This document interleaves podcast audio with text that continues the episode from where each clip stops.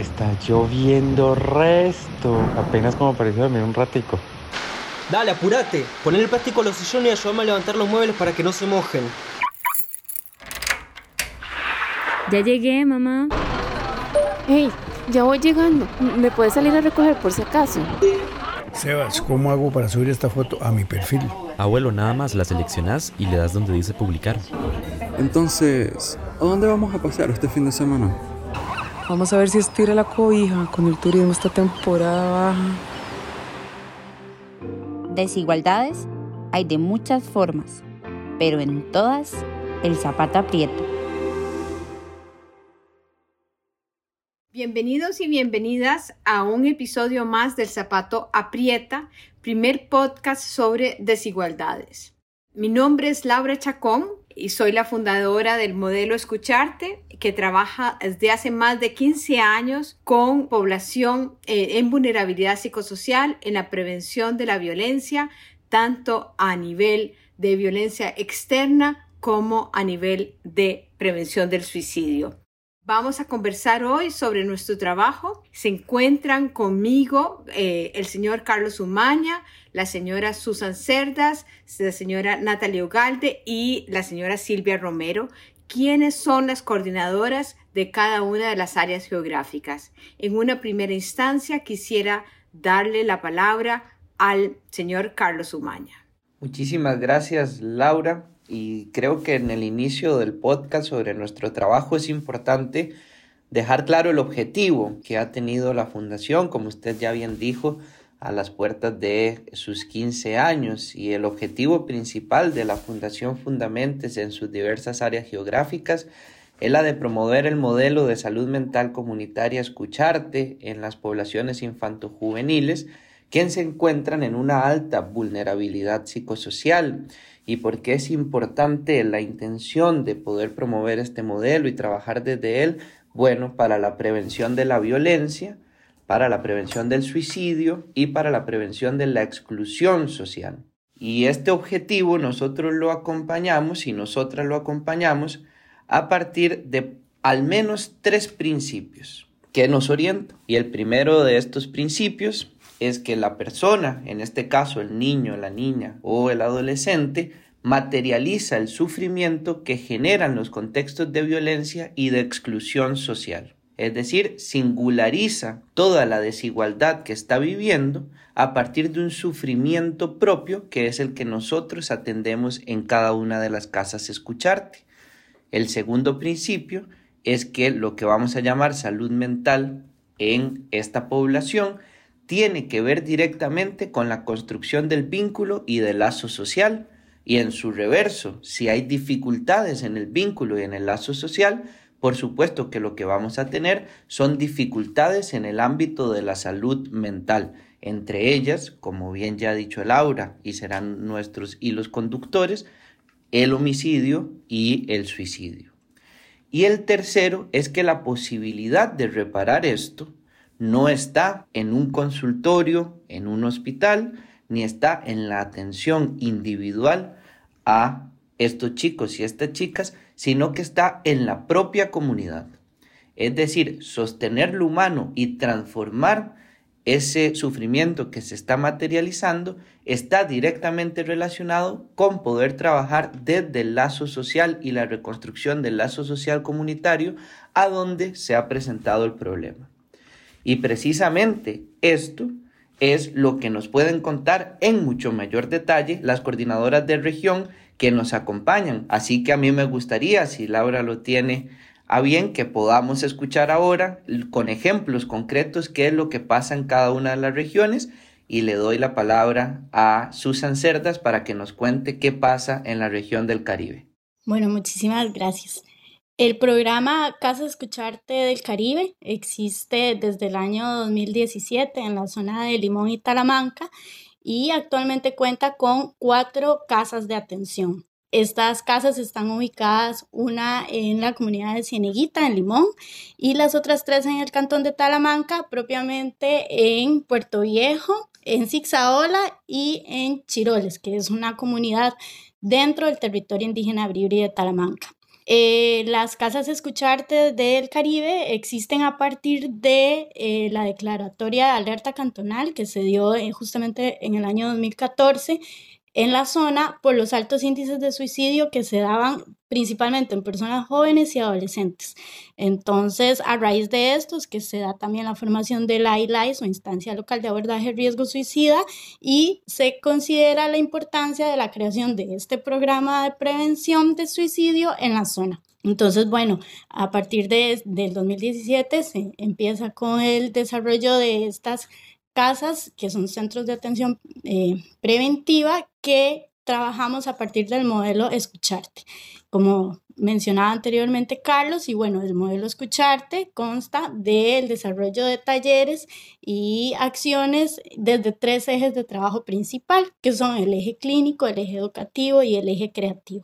Entonces, eh, es muy importante sí reconocer que desde los tres ejes es considerada y tomada en cuenta siempre de manera sostenida y constante el desarrollo y la vinculación con las instituciones y otras organizaciones y redes que existen en las comunidades para el trabajo. Entonces, por ejemplo, eh, las casas Escucharte del Caribe trabajamos en constante comunicación con el subsistema local de protección de niñez y adolescencia, con el ILAI, su instancia local de abordaje riesgo suicida, y con otras redes como lo es la Red BIF. Entonces esto nos permite también trabajar en consonadas, en coordinación con instituciones como centros educativos, eh, asociaciones de desarrollo y en comunicación constante con líderes y lideresas comunitarias de las cuatro comunidades.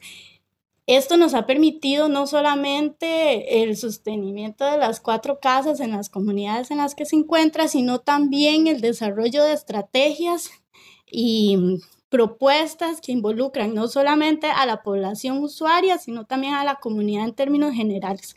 Entonces, gracias a esto, ¿verdad? Y, se ha podido mantener la atención presencial por estos cuatro años en las cuatro casas y de manera semanal. Entonces los chicos y las chicas asisten de manera semanal y trabajan con el personal una vez a la semana, cuatro horas aproximadamente. Muchas gracias Susan. Le voy a dar la palabra a Natalie y quisiera también que resaltara en este programa de las 12 casas que, vamos a tener el año entrante el lugar del arte y la creación, además del factor educativo, que también tenemos una modalidad diferente de abordaje. Gracias, Natalia. Adelante. Muchas gracias, Laura, por la invitación. Bueno, nuestro programa es el, se llama Casas Escucharte Juveniles y trabajamos con población adolescente y juvenil desde los 12 hasta los 23 años de edad. Nosotros estamos desde el 2018 en la comunidad de Pavas y es en el 2019 que abrimos una segunda casa en Alajuelita y el año anterior, en el 2020, en Atillo.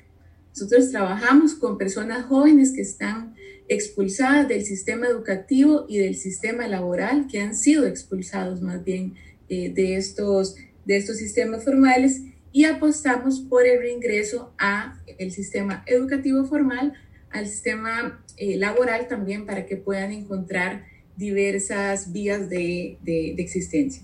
Ante este contexto, ¿no? en, los, en los barrios, en las comunidades en las que trabajamos, nos encontramos con escenarios de una violencia estructural muy amplia, con chicos que están vinculados al narcomenudeo y que esto representa el homicidios en personas jóvenes que se están eh, matando entre sí y son los mismos de las comunidades, muchos han sido compañeros de la escuela, entre sus, sus amigos, y es un sistema eh, que los impulsa o más bien a, estar en estas, en estas lógicas, en estas situaciones de eh, muerte. Y también tenemos otra, otra gran problemática que es el suicidio, que nos encontramos también con chicos con profundo dolor, chicos y chicas con profundo dolor, con mucho sufrimiento, que ven eh, el quitarse la vida como única vía de existencia y es justamente en el programa a través de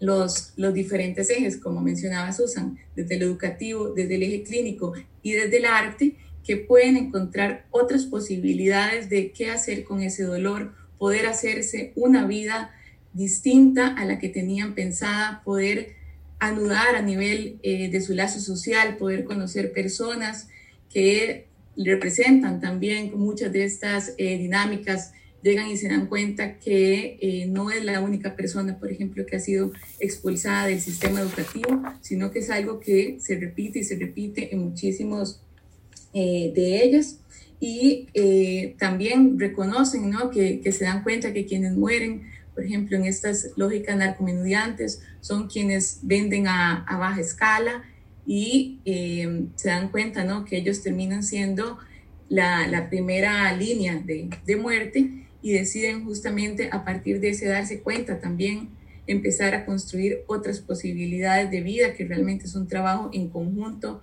con las comunidades, con en los enlaces, ¿no? como mencionaba Susan, con los colegios, eh, y, las, y las diversas entidades que están en la comunidad para poder pensar en un trabajo en conjunto y eh, que los chicos y chicas vean otras posibilidades eh, de vida. Muchas gracias, Natalie. Vamos en este momento al primer corte y luego continuará Silvia Romero con las, las casas que ella coordina.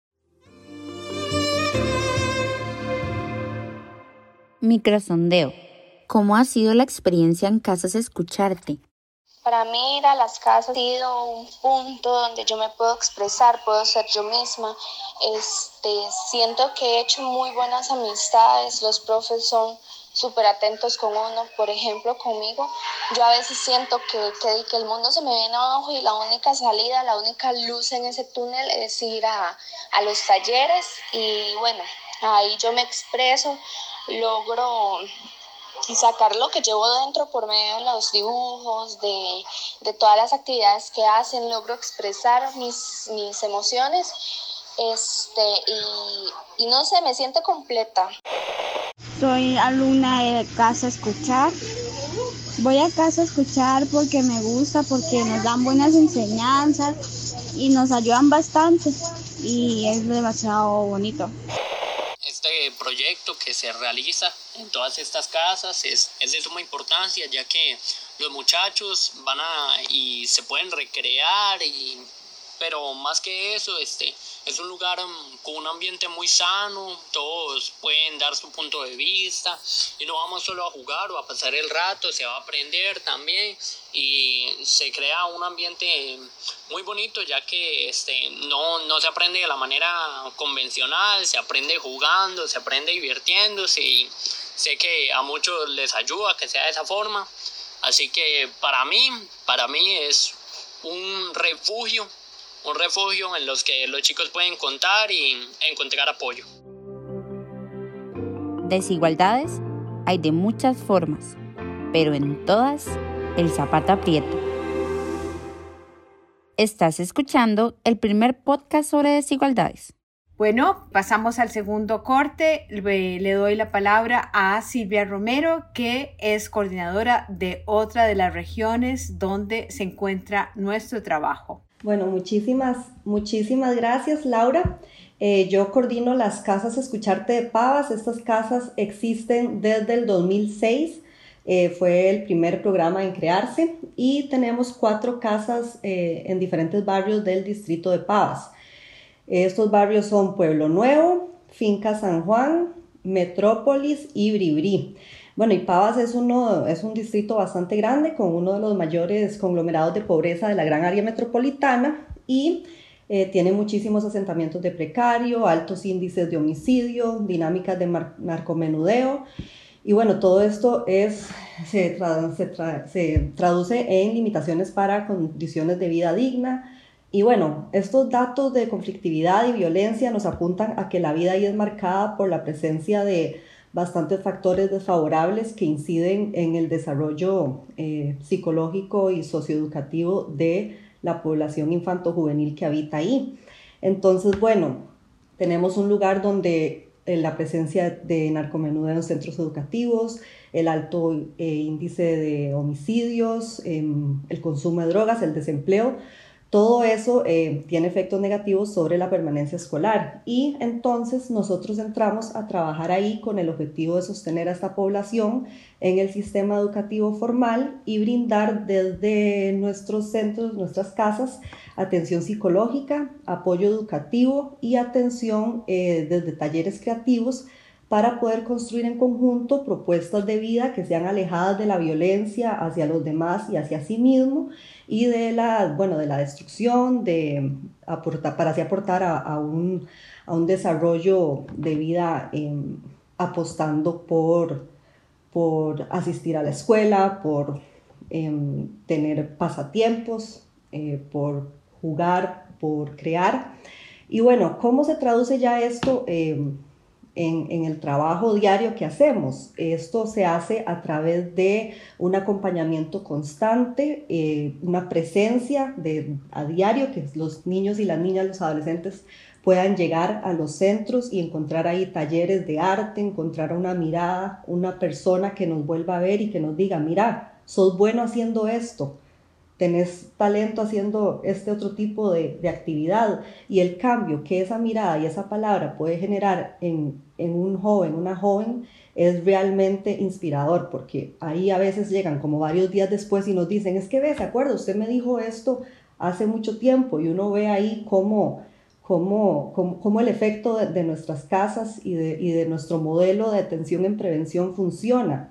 Entonces, bueno, esto también eh, a través de la creación, de la educación, es que podemos generar un, cambio en estas comunidades donde hay, por ejemplo, tanto hacinamiento, no solo en las casas, sino en las escuelas y en los colegios, donde no hay como un reconocimiento de la subjetividad de los niños y las niñas, sino que realmente es como un conglomerado no solo de precarios, sino también de gente y donde, donde nosotros más bien hacemos un rescate por el trabajo y, eh, individual con los chicos y chicas. Individual quiere decir eh, que, que, reconocemos la subjetividad, pero también apostamos al trabajo en grupo desde, em, desde dinámicas no violentas de interactuar, que es lo que se da mucho en la escuela, en las calles, uno lo ve en las plazas, cómo se, se pegan gritos, se insultan, cómo hay golpes a veces. Entonces, bueno, eh, es, un poco irnos al foco del problema, que esto es a lo que apuntan las nuevas políticas en salud mental, también llevar los recursos a las comunidades, no hacer que las personas tengan que desplazarse tanto, sino más bien llevar el recurso a la comunidad y intervenir ahí justo donde está el, el problema, donde está el conflicto. Y bueno, que lo que hemos aprendido en tantos años es que lo que podemos llevar ahí es formas, talleres de creación, de arte, de música, de jardín, de cocina. Todo esto nos, nos permite trabajar con chicos y chicas para em, que ellos se interesen, se interesen en cosas que, que, que lo contrario no tendrían como un, acceso a este tipo de, espacios, porque eso suele costar dinero en otros lugares, suele, eh, no, no, no en estas comunidades no hay tanto espacio para la creación.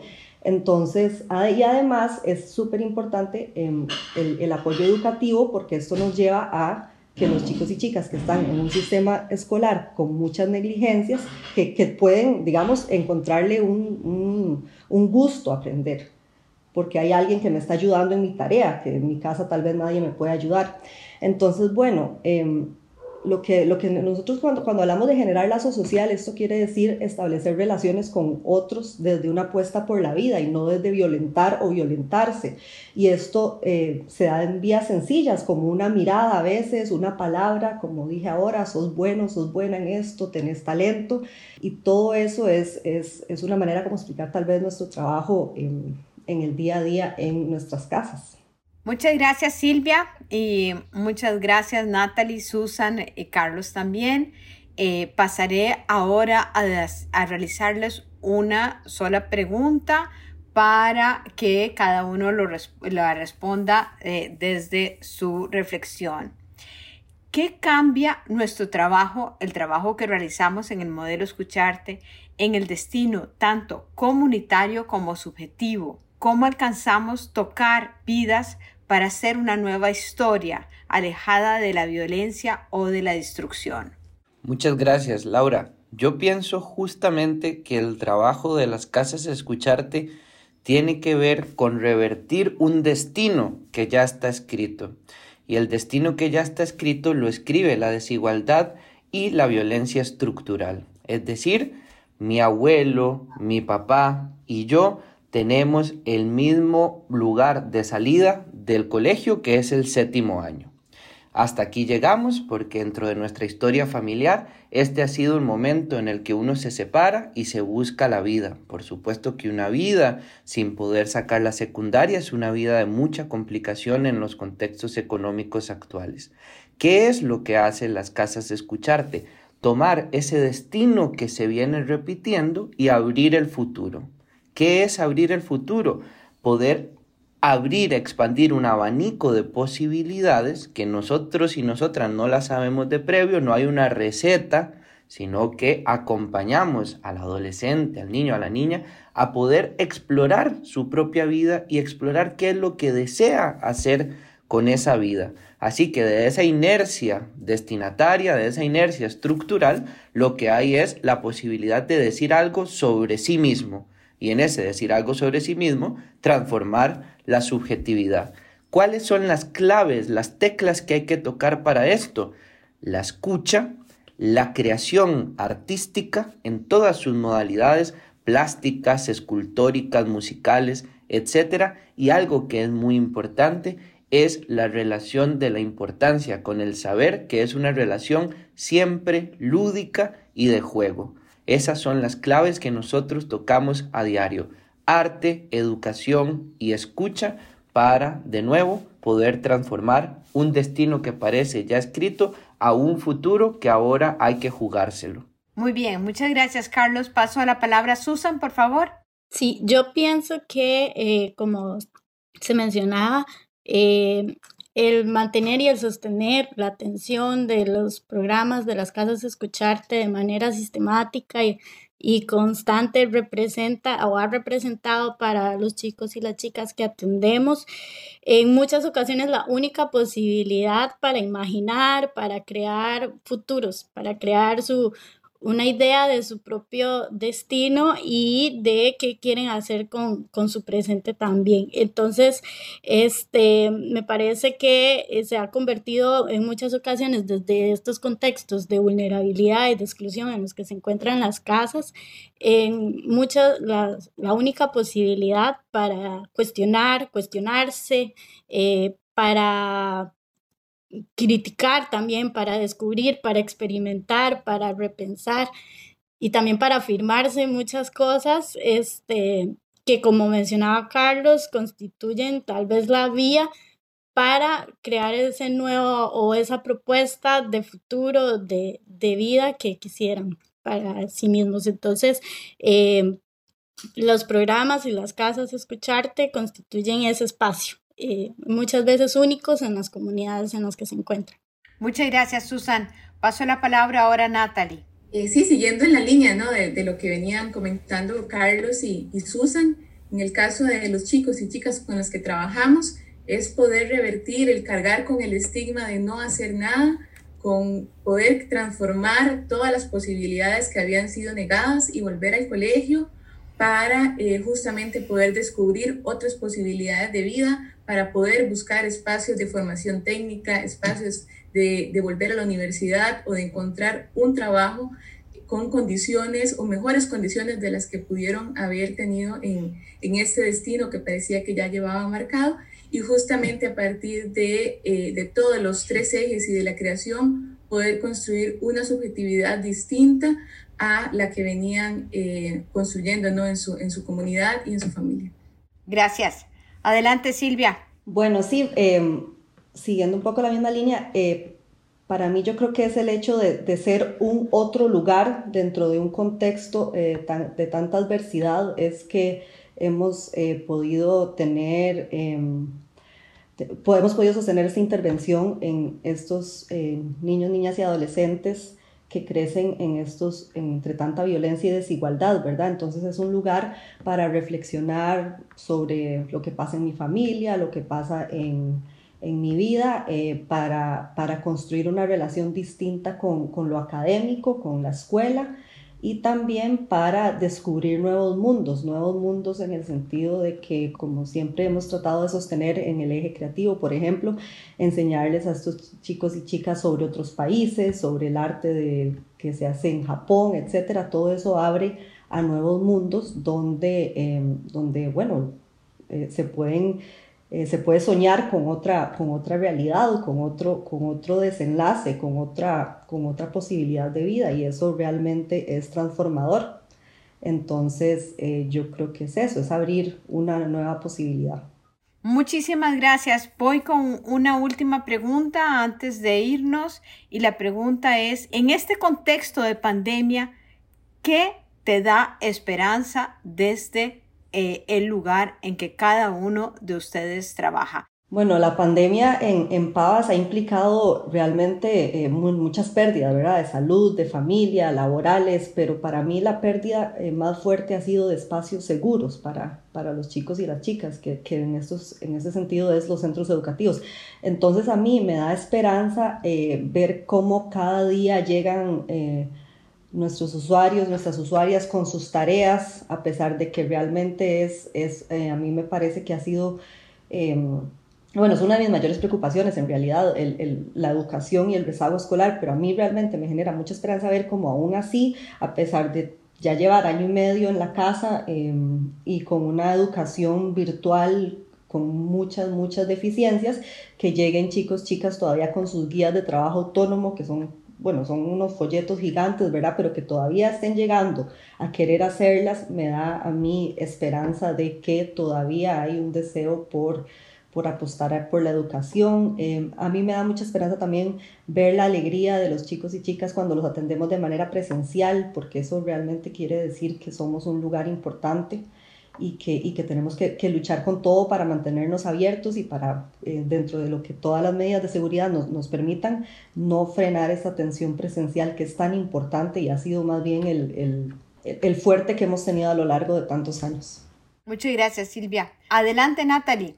Sí, bueno, yo creo que para nadie es un secreto que este, este contexto de pandemia ha sido una gran adversidad para nuestro trabajo, ha implicado muchísimos retos, porque la apuesta está en la presencia sistemática, en poder estar cada día en las casas y que cada chico y cada chica pueda asistir. Entonces realmente ha sido de crear un montón de estrategias para poder estar de forma cercana a cada uno y a cada una. Y es ahí donde hemos encontrado esta esperanza de chicos y chicas que quieren buscar espacios. Para muchos su salud mental se ha visto sumamente afectada, pero han eh, sabido identificar que hay un espacio, un espacio seguro, que es la casa en cada comunidad a la cual han podido acudir.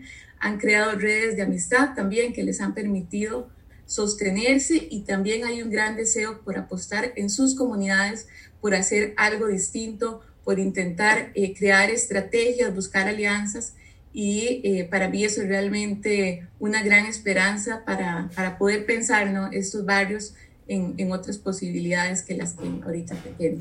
Muchas gracias, Natalie. Susan, por favor. En el caso de Limón y Talamanca, eh, la pandemia implicó, además de todas las pérdidas y dificultades que mencionaron mis compañeras, eh, el hecho de que se marque aún más la brecha tecnológica que existe en relación a las otras comunidades. Entonces, eh, las dificultades que esto presentó para el equipo y para la población en relación a las posibilidades de mantenerse en contacto y en comunicación virtual fueron aún más complejas. Entonces, me da muchísima esperanza ver cómo tanto las y los profesionales que trabajan en los cuatro equipos, así como la población con la que trabajamos, logramos desarrollar y crear estrategias para sostener la atención constante a pesar de la pandemia. Y también muchísima esperanza que sigan llegando, que sigan preguntando y que cada vez las casitas, las casas se convierten en espacios comunitarios reconocidos como lugares seguros y de escucha. Muchas gracias. Le doy el cierre a Carlos, por favor. Muchas gracias, Laura. Eh, la esperanza, como bien han mencionado mis compañeras, es la de poder entender nuestra posición eh, para estos chicos y esta chica, ¿no? La demanda es incesante, los mensajes a WhatsApp a cada una de las coordinadoras, a cada uno de los facilitadores, vienen todos los días Y creo que a pesar de la brecha que existe en la conectividad, que es un problema país que tenemos que resolver, hemos podido cada uno de los chicos y chicas que nosotros atendemos encontrar la manera singular de estar conectados con ellas y con ellos. Es decir, nuestra presencia ha estado ahí y ha estado partiendo de un principio que si se dan cuenta es el principio de resolución de la pandemia y es que solo de forma comunitaria y conjunta podemos salir de esto. Y eso es un principio que defienden las casas escucharte y creo que también yo pondría mi esperanza sobre que nos hemos acompañado de forma conjunta a poder transitar estos mares tan complejos que ya va para un año y medio en un contexto eh, inédito en el que las casas escucharte se han convertido también en una alternativa para atender esta emergencia. Muy bien, muchísimas gracias. De esta forma damos cierre a esta oportunidad de que nos ofreció el zapato aprieta en este podcast eh, y estamos a la disposición para cualquier otro momento que quieran conocer más sobre nuestro trabajo. Muchísimas gracias eh, por habernos eh, permitido el espacio. Producción y edición, Andrés Minsky e Isaac Zúñiga. Locuciones y créditos, Kisha Méndez. Diseño gráfico, Andrés Artavia Tencio. Muchas gracias por acompañarnos. Les invitamos a escuchar todos nuestros episodios en su plataforma favorita. Puedes seguirnos en las cuentas de Facebook y YouTube del Instituto de Investigaciones Sociales. El Zapato Aprieta es una coproducción del Programa de Acumulación, Distribución y Desigualdad y el programa Culturas, Instituciones y Subjetividades del Instituto de Investigaciones Sociales de la Universidad de Costa Rica, con el apoyo de la Escuela de Ciencias de la Comunicación Colectiva.